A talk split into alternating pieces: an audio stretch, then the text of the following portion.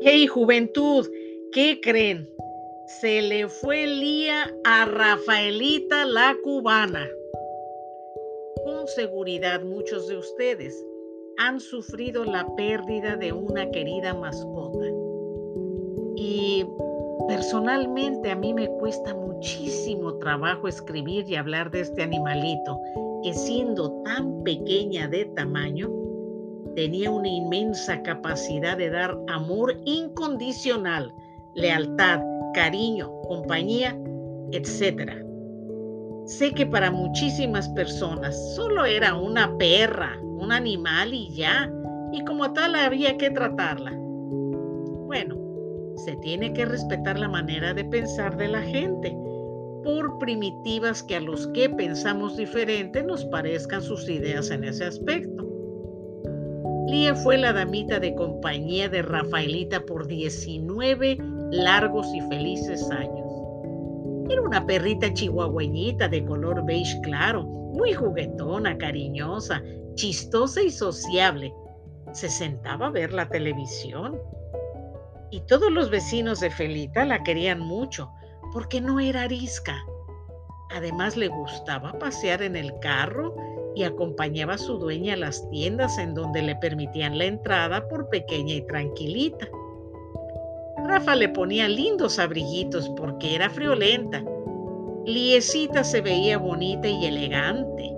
Estaba súper bien cuidadita y afortunadamente su salud fue excelente por 18 años con 11 meses. Solamente se adelgazó un poco cuando Rafaelita estuvo en el hospital que le extrañó mucho.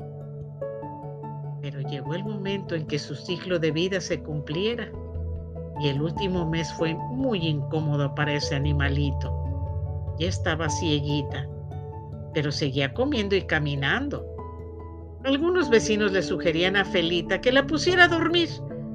La respuesta de ella era que si el animalito se quejaba o dejaba de comer completamente, lo consideraría desgraciada y repentinamente, se aproximó su final.